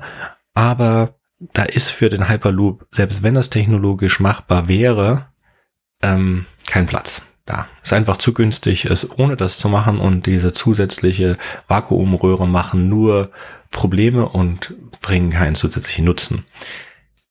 Aber er hat eine Firma gegründet, die heißt dann The Boring Company. Das ist ein, äh, ein, ein sehr, sehr schöner Name und es ähm, ist eigentlich so eine Meme-Firma, weil The Boring oder das Bohren kann man auch verstehen als das Langweilige. Und das erste Produkt, das diese langweilige Firma rausgebracht hat, war ein Flammenwerfer, was ich einen absolut genialen PR-Stand fand. Ähm, und auch die Idee dann zu sagen, äh, ich revolutioniere jetzt das Tunnelbohren. Ja, Tunnelbohren ist ja auch nichts Neues, sondern wir haben diese riesigen Tunnelbohrmaschinen und die brauchen halt so und so viel Stunden für so und so viel Meter. Sagen wir mal, ich weiß jetzt nicht genau, die schaffen einen Meter am Tag und kosten so und so viel Geld. Und Elon wollte das mit seinen Erfahrungen ähm, revolutionieren. Und äh, was hat er bis jetzt gemacht? Er hat einen Tunnel gebohrt in Las Vegas zwischen so, so einen kleinen Loop ich glaube 600 Meter oder so. Und da fahren jetzt Teslas mit Schrittgeschwindigkeit durch. Und ja, ähm, leider hat das nicht geklappt. Ich finde die Idee, wie gesagt, ganz nett, aber äh, auch da ist die Technologie, wie bei SpaceX, hat leider nicht mehr hergegeben, als im Moment da war. So, äh, er hat dieselben Kosten, die auch so eine andere Tunnelbohrmaschine dafür haben würde. Ich glaube, sie verwenden sogar eine ganz normale Standard-Tunnelbohrmaschine dafür. Und ja, man, man könnte auch sich lustig halt machen darüber, um zu sagen, ähm, jetzt einfach ein Auto auf einen, auf einen Transporter zu stellen, also einfach ein Auto auf einen Zug zu stellen, das haben wir, Autozüge haben wir und es gibt ihre Anwendungsmöglichkeiten viele, aber nicht genügend, um das jetzt großartig zu ändern. Dem nicht gesagt, dass diese Idee kommt immer, immer wieder, die äh, entweder den Verkehr unterirdisch zu verlegen, ich glaube, in Boston haben sie jetzt gerade vor einigen Jahren einen gigantischen Tunnel gebaut, der dann erlaubt hat, der Boston Innenstadt total aufzublühen, weil diese Hauptverkehrsader halt unter die Stadt verlegt wurde. Also generell keine schlechte Idee und auch keine Idee, die nicht wiederkommen würde, jetzt aber nicht so finanziell successful, wie man das hätte sich gewünscht. Ich habe dazu auch mal was, so ein, zwei interessante Sachen gelesen, dass die Bohrkosten bei Tunnelprojekten generell eh nur einen Bruchteil der Gesamtkosten ausmachen. Es gab da so ein Beispiel, dass in Los Angeles ein vier Kilometer langer Tunnel gebaut wurde. Der hatte ein Gesamtbudget von 3,6 Milliarden Dollar. Und davon waren überhaupt nur so irgendwas um die 400 Milliarden, Millionen Dollar Kosten für den Tunnelbau. Der Rest war das Land kaufen, das Projekt gestalten, die ganzen Verwaltungsthemen, die dranhängen, die Stationen zu bauen und so weiter. Also das ist eigentlich gar nicht der Tunnel, das, das Kernbudget verschlingt, sondern das Ganze drumherum. Was halt auch die Einsparungspotenziale mit der Boring Company eventuell ein bisschen überschaubarer macht. Was ich auf der anderen Seite auch wieder Elon, Meister des Storytelling und äh, Marketing und so weiter. Das Unternehmen hat im April 2022 die letzte Finanzierungsrunde gemacht und hat da eine 5,5 Milliarden Bewertung erzielt. Was ja nicht not too bad ist, sagen wir mal. Ob das gerechtfertigt ist und das Unternehmen das wert ist, steht auf einem ganz anderen Blatt. Ähm, aber nichtsdestotrotz schafft er es einfach immer wieder, Firmen zu kreieren, an die Menschen glauben und auch beträchtliche Mengen an Geld reinstecken zu einer beträchtlichen Mhm. Dazu müssen wir auch, also bis jetzt, gerade vor sehr kurzem, bis letztes Jahr war Geld sehr, sehr günstig. Und dazu müssen wir auch sagen, mhm. wie ich ja schon vorhin gesagt habe, es gibt sehr, sehr viel davon, auch wenn es einem nicht so vorkommt.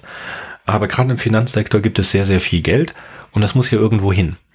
Und wenn du dann nur die Chance hast von eins zu zehn, dass du, also du, du, du investierst in zehn Supertrends und einer davon wirft wirklich Geld aus, dann verhunderst du fach deinen Einsatz halt für diesen einen Trend und in den neun anderen Fällen verlierst du es. Ja, deswegen ist es auch mhm. egal. Ja, wenn du, wenn du diese, diese Risikokapitalgeber wissen das ganz genau, da kommt ja noch diese ähm, Stupid German Money her und da kann man auch sagen Stupid Silicon Valley Money, die einfach bereit sind, in diese Dinge zu investieren, wenn du eine Idee hast, die du durchbringen kannst. Was aber in besonderen Fällen, jetzt kommen wir zu diesen Thanos-Gedanken, ähm, es ist dann halt auch eine, immer eine Frage, wie nah das an Betrug geht. Ja, und das ist ja auch eine, etwas, was bei Tesla gibt es ja auch verschiedene Rechtsstreitigkeiten, ob das jetzt schon Betrug war oder einfach nur ein positiver Ausblick in die Zukunft. Wobei ich dem vollkommen zurecht gebe, wenn du diesen positiven Ausblick in die Zukunft nicht hast und nicht bereit bist, Risiken einzugehen, dann hast du natürlich auch keine Innovation. Das muss man sich halt immer in die Waage halten. Und gefährlich ist das halt, wie bei Tesla, wenn du mit dem Autopiloten das direkt an die Fahrer ausgibst und obwohl die Fahrer wissen, dass sie das eigentlich nicht tun sollen, sich auf diesen Autopiloten großteils verlassen, ähm, dann ist das gefährlich. Und wie gesagt, da ist ein Rechtsstreit ja anhängig. Was ich auch nochmal kurz zurück sage, äh, diese, diesen Benefit, den die Boring Company leider nicht bringt, die aber in der Idee da war, ist, ist ähnlich mit dem Semitruck, ja. Ähm, oh, damit der Semitruck funktioniert, braucht er, braucht eine extrem große Batterie. Und diese einzigen Vorteil, die diese extrem große Batterie bringt, ist eine sehr hohe Beschleunigung für dieses Ding. Ja, du hast halt ein sehr hohes Gewicht, das du äh, nicht hast, wenn du, wenn du ganz normal äh, äh, Benzin oder in dem Fall Diesel tankst, weil dann, dann tankst du Diesel und von deiner Maximal, ähm, von der Maximal Gewicht, das der Dieseltank hat, wird er immer weniger, je näher du dem Ziel kommst und je mehr du von verbraucht hast. Und auch generell wiegt, das, äh, wiegt der Diesel nicht so viel im Vergleich jetzt zu einer Batterie, weil die ja ähm, die Energie dazu da drin speichert und dann die Energie rausgibt, aber an sich nicht weniger wird, sondern sie kann ja wieder geladen werden mit der Energie.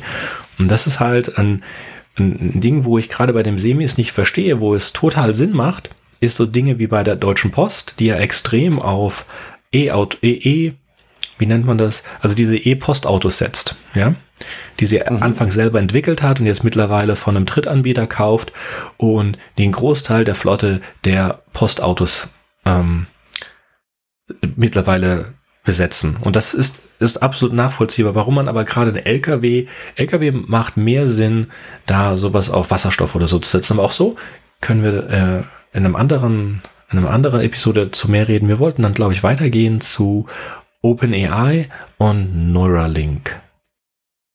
Lass mich. Genau, dann start du doch mal mit OpenAI und ich übernehme Neuralink. Genau.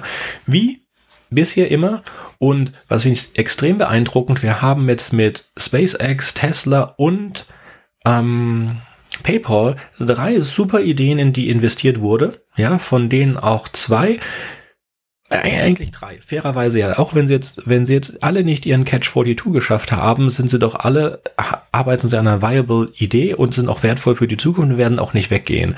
Und das ist schon, muss man sagen, muss man erstmal hinbekommen. Jetzt außer Steve Jobs und der hat nicht mal so viele erfolgreiche Firmen gegründet oder sich in, in erfolgreiche Firmen investiert, kenne ich jetzt niemanden, der das geschafft hätte. Also erstmal der Kudos und diesen erfolgreiche Investitionen oder Investitionen in Ideen fügt jetzt Elon mit OpenAI äh, einer Early Investition in OpenAI im Jahre, also OpenAI wurde gegründet im Jahre 2015, wurde wirklich gegründet als Non-Profit und ähm, Elon investierte relativ früh rein in OpenAI, verlässt dann die Firma 2018, bevor die Firma sich von einem, und das wissen vielleicht nicht alle, von einem Non-Profit sich in ein Profit-Unternehmen umgewandelt hat. Und jetzt vor allen Dingen bekannt ist für JetGPT ihre Conversational AI, Und äh, es äh, hat dann ein sehr hohes Investition von Google, äh, sorry, von Microsoft über 10 Milliarden bekommen. Und ja, ist im Moment weltführend in äh, Large-Scale Language Models weltweit. Und das ist schon sehr, sehr, sehr beeindruckend, so etwas, äh, so etwas so früh investiert zu haben, auch wenn dann ähm, es sich rausgezogen hat, bevor das zu einem, ja, bevor das zu einem konventionellen für immer geworden ist, wobei mich ehrlich gesagt, dass ich das nicht so besonders gut finde. Mir wäre es lieber gewesen, ich glaube, es wäre der ganzen Welt lieber gewesen, wenn OpenAI tatsächlich das gewesen, geblieben wäre, was, als, was es am Anfang gegründet wurde, und zwar ein, äh, ein Non-Profit, das sich mit der Erforschung von AI oder in Deutsch KI beschäftigt. Absolut, das ist auch ein Thema, was wir dann nochmal in einer extra Episode ausrollen. Da bin ich auch bei dir, aber ne, das machen wir dann nochmal im Detail. Was jetzt bei OpenAI finde ich auch spannend ist, klar, diese Microsoft-Investition ähm, ist eine starke Kommerzialisierung auf der einen Seite, andererseits aber natürlich auch ein Vehikel, um die Technologie relativ schnell in die Breite zu tragen, weil Microsoft natürlich den Invest gemacht hat, um es in eigene Produkte zu implementieren. Und ähm, ne, wenn das jetzt in die Office Suite ähm, einzieht und dann bei jedem Nutzer im Büro oder am Heimarbeitsplatz ähm, auf dem Rechner landet, trägt es halt dazu bei, dass die ähm, ja, Technologie sich sehr, sehr schnell verbreiten wird und in der Masse adaptiert wird. Also Brain-Computer Interfaces, kurz BCI. Das ist der Bereich, in dem Neuralink unterwegs ist. Das Unternehmen wurde 2016 gegründet. Sprich, es geht darum, Chips mit dem menschlichen Gehirn zu verbinden und damit eine direkte Brücke zwischen dem menschlichen Gehirn und Computern zu schaffen. Und was ich ganz interessant fand oder, oder lustig so seit äh, Seitengedanke, in einem der ersten Vorstellungsvideos von Neuralink habe ich Elon mal länger sprechen hören. Und es war unfassbar schwer, dem zu folgen, weil der gedanklich irgendwie, also kein guter Sprecher war und gedanklich so gesprungen ist mit vielen Ös und Ös und Ms, dass es nicht so viel Spaß gemacht hat, dem zuzuhören, was ich dann erstaunlich fand, wie er es doch immer wieder schafft, so Rockstar-mäßig die Firmen zu verkaufen, aber zum Teil, wenn es so ein Deep Dive reingeht, ähm, wie gesagt, nicht ganz so einfach ist, ihm da zu folgen. Und generell sind diese BCI-Anwendungen werden viel im Bereich äh, Medizintechnologie eingesetzt, also wo es darum geht, Menschen, die heute schwer mit der Außenwelt noch kommunizieren können, ähm, eine Brücke wieder zurück in die Welt zu bauen. Und auch hier wieder Elon das Marketing-Genie. Es gab 2021 ein Video, wo die Neuralink-Technologie in einen Affen implementiert wird und man sieht, wie der Affe das Computerspiel Pong spielt. Also dieses simple Tischtennisplatte und Bällchen fliegt von links nach rechts. Und das aber spielt, ohne dass er einen Joystick noch in der Hand hat. Also er spielt es wirklich rein mit Kraft seiner Gedanken, lenkt dieser Affe den Ball. Ende letzten Jahres gab es dann die Meldung, dass Neuralink jetzt die ähm, Zulassung von der FDA, also der Food and Drug Administration in den USA, ähm, zuständig ist, um Tests von Neuralink im Menschen zuzulassen. Fand ich auch wieder interessant, weil so der Medienrummel um das Thema relativ groß war. Also die Meldung hat es auch hier auf spiegel.de und Co. geschafft. Und dann im Abbinder von dem Spiegelartikel, nachdem es 90 Prozent um Neuralink ging, liest man ganz am Ende, dass es andere Unternehmen gibt, wie zum Beispiel in Synchron oder ähnliche, die da schon einen Schritt weiter sind und auch schon zu dem Zeitpunkt letztes Jahr schon In-Human-Tests gemacht haben. Und ähm, ja, also wie gesagt, Elon schafft es einfach, Themen, die er vielleicht gar nicht initiiert hat und wo andere weiter sind, trotzdem sich und seine Firma sehr in den Mittelpunkt zu stellen. Und generell glaube ich, dass ähm, BCI auch eine der Technologien wird, die einen sehr, sehr großen Einfluss auf unsere, unser Leben in der Zukunft und auf unsere Interaktion mit Technologie haben werden. Und gab auch ein nettes Beispiel, kleiner Seitensprung, der vor ein paar Tagen die Runde durch die Presse gemacht hat, wo Neurowissenschaftler an der Universität in, von Texas in Austin einen Kernspintomographen genutzt haben und den mit einem Sprachmodell kombiniert haben, um aus den Gehirnströmen von Menschen Sprache zu generieren. Also sprich die Hirnströme in Sprache zu übersetzen. Und man damit Ergebnisse erzielt hat, die selbst die Forscher, die das Projekt gemacht haben, überrascht haben, wie akkurat das Ganze schon läuft. Aber wie gesagt, ähm, zu dem Thema, wie verbinden wir Menschen und Technologie, menschliche Gehirne mit künstlicher Intelligenz machen wir noch mal eine extra Folge. Insofern würde ich sagen, springen wir jetzt zu Twitter rüber. Außer mhm. du hast noch eine Anmerkung zu dem ja. thema Also ich habe da, ich habe auch ein paar Links gesammelt für später. Was sie auch gemacht haben mit diesen, äh, ist einen Film rekonstruiert aus den Gehirnströmen. Also haben einen, ich glaube, einer Maus einen Film gezeigt und dann in den, aus den Gehirnströmen den Film wieder äh, rekonstruiert. Das ist eigentlich ein, ja. ein, also es ist ein Zwischenschritt zu wissen, was Leute was Mäuse träumen. Von Leuten wollen wir da noch nicht reden.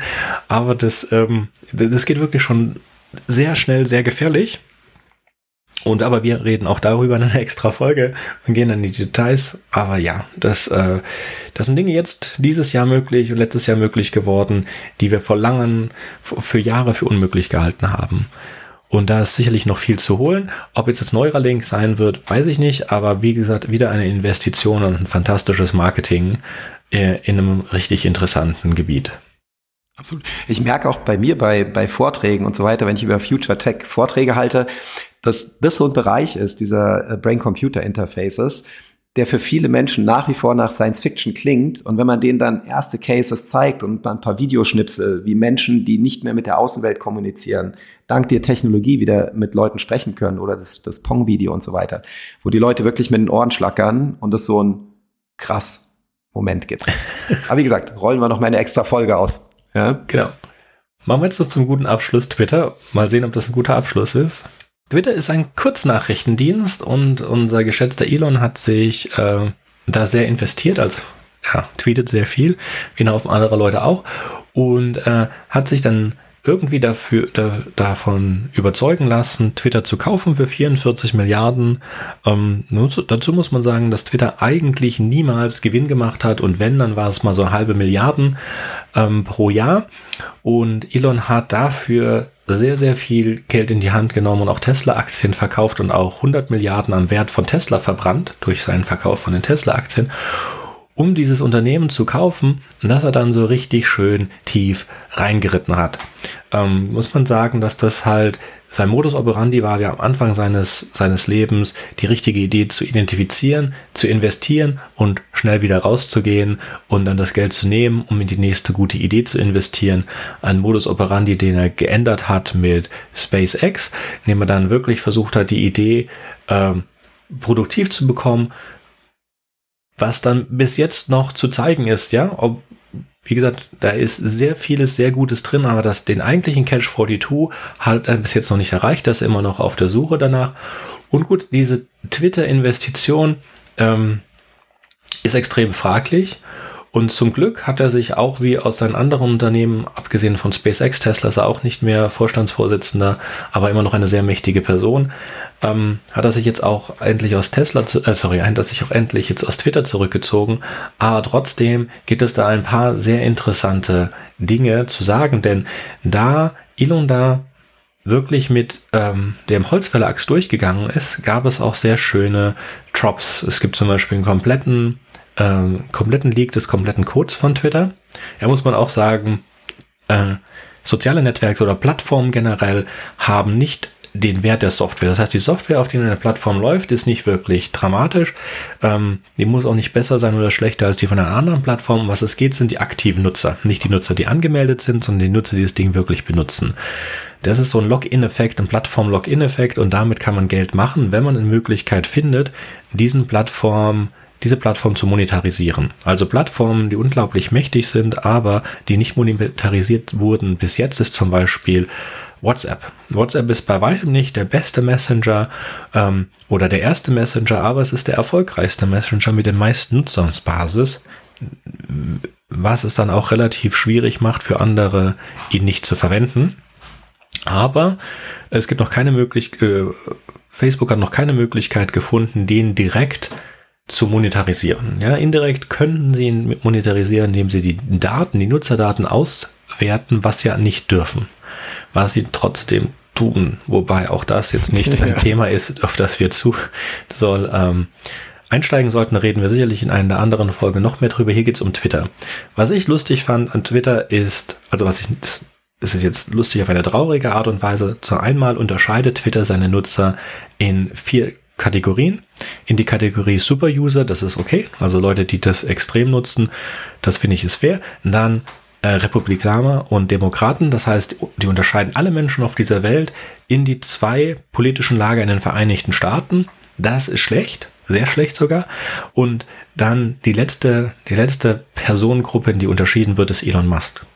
Und dass Elon so ein fragiles Ego hat, dass er eine eigene Kategorie hat in Twitter-Code, ist hart, hat er dann aber auch bewiesen, ähm, ja. Also, was er sehr gut ist, und das möchte ich nicht zu klein reden, er hat ein sehr gutes Händchen dafür, die richtigen Supertrends zu erkennen. Und er hat eine unglaubliches Fähigkeit, diesen Unternehmen, die er investiert, durch sein Marketing, durch seine Art, das Geld zu verschaffen, die finanziellen Mittel, um durchzuhalten. Was er nicht hat, ist irgendeine Ahnung von, wie das Geschäft läuft. In keinem dieser Bereiche. Und wie gesagt, das sieht man jetzt auch besonders schön an Twitter. Und zwar hat Twitter dann jetzt gerade vor zwei Wochen gab es eine Wahl in, in der Türkei und Türkei verwendet, äh, in der Türkei ist Twitter das am meisten genutzte soziale Netzwerk. Und natürlich hat Twitter zum ersten Mal unter Elon Musk da den äh, Forderungen der Regierung stattgegeben, Oppositionskanäle, äh, Oppositionsuser zu sperren und zu zensieren. In der gesamten Geschichte von Twitter ist das bis dato nie passiert, aber Elon hat das gemacht, ohne großartig drüber nachzudenken ähm, und hat den dementsprechenden Aufschrei bekommen. Wie gesagt, ähm, ich glaube, das ist die schlechte, die Investition Twitter, die Idee Twitter zu kaufen, war die schlechteste Investition von Elon bis jetzt. Und ich glaube auch nicht mehr, dass er sich nochmal sowas leisten wird. Und ja gut, generell ist es aber nicht schlecht, eine so mächtige Plattform wie Twitter nicht öffentlicher Markt zu haben. Wobei ich aber auch, äh, du kannst mich da korrigieren, aber was wahrscheinlich passieren wird, ist, nachdem sich Twitter jetzt ohne Elon ein bisschen stabilisiert hat, werden sie das wieder an den Markt setzen und versuchen, die Verluste so weit wie möglich auszugleichen. Ja, ich würde zu, zu Twitter noch ähm, zwei Sachen dazufügen. Das eine ist ein privates Anekdötchen. Ich weiß noch, als mein ältester Bruder Klaus, äh, mit dem ich unternehmerisch schon seit mehr als zwei Jahrzehnten jetzt verbunden bin. Damit kam, gesagt hat, du, es gibt eine neue Plattform in den USA. Das war so unser Geschäftsmodell früher in der Agentur, zu gucken, was gibt's an neuen Technologien, an neuen Plattformen in den USA, da schon das Ganze zu lernen, im Operativen umzusetzen und dann, sobald es in Europa der Markt reif war, die Unternehmen dafür bereit waren, die Menschen dafür bereit waren, dann das Ganze hier in den Markt rein zu pushen bei unseren ähm, Kunden. Und als Klaus damit kam, ja, es gibt jetzt diesen neuen Service, Twitter, da kann man kurz Nachrichten verschicken, 140 Zeichen. Das war, glaube ich, der erste Service, wo ich diesen Connect nicht hinbekommen habe und gedacht habe, also wer braucht denn das? Das kann ich auch mit einer SMS oder was auch immer irgendwie machen, also kapiere ich nicht. Und man dann mit der Zeit gemerkt hat, okay, es gibt da auf jeden Fall einen Use Case und ich nutze heute Twitter auch sehr gerne. Also ich hatte gerade vor ein paar Tagen einen Talk, dass das schon eine der Social Media Apps die ich mit am meisten benutze, um Informationen zu konsumieren. Und klar, das Monetarisierungsthema hattest du schon ausgerollt, da bin ich vollkommen bei dir. Das zweite Thema, was ich in den letzten Wochen ähm, ja, spannend dabei fand, was auch eine Brücke dann zu meiner ja, Beurteilung von Elon als Person schlägt, war die Bekanntgabe von Ron DeSantis, dass er auch in das Präsidentschaftsrennen einsteigt. Und A fand ich dieses, äh, es gab ja gewisse technische Probleme, so dass das Hashtag nicht DeSantis, sondern Desaster dann äh, getrendet hat, was ich so ein typisch amerikanisches, lustiges Wortspiel fand. Da sind ja einfach immer äh, gut kompakt Punchlines rauszuhauen. Und aber diese Verquickung von unternehmerischer Tätigkeit mit politischem Engagement finde ich schwierig. Und da bin ich bei dir auch so eine Plattform. Es gibt generell diese Diskussion, wie Social Media das Versprechen von Social Media in einem gewissen Desaster geendet ist, wenn wir uns angucken, wie der politische Einfluss ist, wie die Spaltung der Gesellschaft ist, was für Einflüsse das auf unser Zusammenleben hat, die an bestimmten Stellen einfach nicht gesund sind. Dass ich da denke, dass jemand wie Elon, der so klar Meinung zu bestimmten Themen bezieht, da komme ich dann gleich in meiner Beurteilung nochmal zu, es nicht gesund ist, wenn der eine Plattform wie Twitter lenkt. Generell schlage ich dann die Brücke, das war so der letzte Block, den wir uns für heute gedacht hatten, so die ähm, quasi Schleifchen drum, wie beurteilen wir Elon und was für Themen nehmen wir noch mit. Dass ich generell es finde, Menschen sind sehr scharf im Urteilen. Das ist, man ist schnell, das ist der größte Idiot, das ist der größte Held. Ähm, oft liegt die Wahrheit ja dazwischen. Und Elon ist auch so ein Kandidat, für den das gilt. Der polarisiert sehr stark, aber eins ist, es, ist er sicherlich nicht, ein Idiot. Der ist nicht dumm. Es gibt ne, die Menschen, die um ihn rum sind, wenn man lange Weggefährten hört, es ist dass es kaum Menschen gibt, die so viel Wissen so schnell aufsaugen können, so schnell in Details reingehen, sich Sachen erklären lassen und dann wirklich ein sehr, sehr tiefes Verständnis haben, wie er. So. Generell muss man sagen, dass, ähm, was wir auch schon so gestriffen haben, der ist der Gründer und der Investor von diversen Unicorns, die er wirklich mitgeprägt hat und mit selbst aufgebaut hat. Also Unternehmen, die eine Marktkapitalisierung von über einer Milliarde haben oder in Tesla halt schon hunderte von Milliarden. Also ne, wenn wir da so durchzählen mit, äh, mit PayPal, mit SpaceX, mit Tesla, mit der Boring Company, mit Solar City, ähm, OpenAI kann man sich nicht die Lage nicht ganz klar. Also sind wir irgendwo bei fünf bis sechs, wenn wir das jetzt schon so zählen. Twitter würde ich nicht mitzählen, weil er da ja reingegangen ist und schon als Unicorn gekauft hat. Ähm, aber das ist schon aus meiner Sicht ziemlich einmalig. Mag sein, dass es da noch jemanden gibt, der in der ähnlichen Liga spielt, aber ist mir zumindest ähm, nicht bewusst. Was ich auch schon gestriffen hatte, dass Musk für mich ein sehr gutes Beispiel ist, wie extrem nah Erfolg und Misserfolg zusammenliegen. Wenn er 2007, 2008 nicht auf dem letzten Meter diese Finanzierungsrunde geschlossen bekommen hätte, würde heute niemand mehr über Elon Musk sprechen. Dann wäre jemand anders in diese, in diese Märkte vorgestoßen. Er hat es hinbekommen und deshalb ähm, steht er heute da, wo er steht. Aber es war nicht so einfach, wie Leute das von außen ähm, immer sehen. Generell glaube ich, dass ähm, Elon so in zehn Jahren down the road nicht mehr zwingend CEO von den Companies machen wird, äh, sein wird, ähm, wo er drin ist, ähm, sondern noch jemand sein wird, der sehr stark, aber trotzdem jemand sein wird, der sehr stark Fäden im Hintergrund zieht und sich auch zu Themen äußern wird. Wenn ich mir da so ein Bill Gates im Vergleich angucke, ähm, als der aus dem Unternehmen ausgeschieden ist, damals bei Microsoft, gab es, fand ich, so ein ganz cooles Video, wo so, ach, das ist Bill, der hat jetzt länger gearbeitet, hat sich ein bisschen was zur Rente zur Seite gelegt und es war irgendwie so, so ein nettes, zurückhaltendes Video. Klar macht er mit seiner Gates Foundation, es steht er hier und da schon noch in, in der Öffentlichkeit, aber äußert sich nicht so polarisierend oder so zu Themen, sondern ist eher ein bisschen ruhiger im, im Ruhestand. Elon Musk sehe ich, auch wenn er im Ruhestand ist, weiter eher wie ein Megafon. Ich kann mir bei dem schwer vorstellen, dass äh, ja. der wirklich still wird. Ja.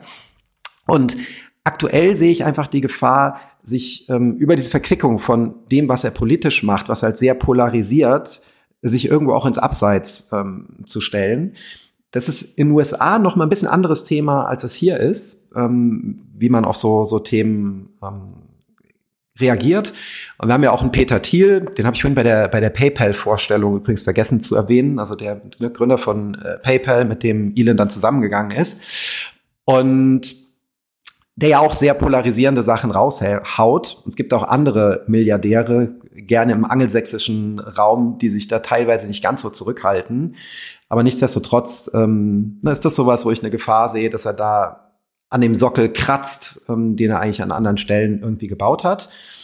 Und in deinem Urteil mit dem Catch 42s hat er keine geschafft. Das ist für mich so ein, so ein Mittelweg, weil einerseits hat er es schon geschafft, Dinge und Firmen aufzubauen, gerade mit Tesla und SpaceX, wo die Leute am Anfang gesagt haben, also bei Raketen hatten wir es vorhin schon, du kannst nicht alleine Rakete bauen. Bei Autos hatten wir es genauso. Die großen Autobauer bekommen das nicht hin. Also am Anfang haben Ford, Mercedes und Co. den ja ausgelacht. Ja, da hat er da auch keine Termine bekommen und so weiter. Die wollten das Unternehmen sogar, glaube ich, irgendwann mal an Ford verkaufen oder an, an großen Autobauer, als sie gerade Kapitalengpässe hatten. Die haben damals abgelehnt. Das ist schon so ein Fall, wo man sagen kann, das ist so eine der größten Fehlinvestitionsentscheidungen, die welcher Autobauer es dann noch immer war, ähm, getroffen hat. Und ähm, dass er also schon Dinge hinbekommen hat, von denen Leute gesagt haben, die sind unmöglich. Aber wo diese, diese Catch-42-Definition ein bisschen hinkt, ist, dass jetzt unser Verständnis vom, vom unserem Universum oder wie Dinge funktionieren, aller Relativitätstheorie oder aller Gravitation, ne, in der Reichweite ist das, ähm, ist das Ganze dann.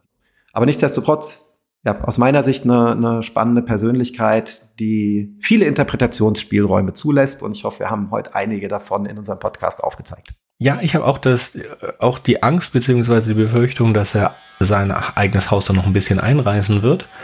Ähm, ich würde mir für ihn wünschen, dass er sich zurückzieht und vielleicht ein bisschen ein Sabbatical einlegt und mal darüber wirklich sich im Klaren wird, was er eigentlich noch machen möchte, weil er hat ja, er hat wie gesagt das Potenzial, noch einiges zu bewegen, was auch bei, ähm, ich finde, ich finde, äh, Bill Gates ein sehr gutes Beispiel dazu der dann, nachdem er sich aus der Firma zurückgezogen hat mit der Bill und Melinda Gates Foundation, wirklich sehr viele, sehr interessante Dinge angestoßen hat.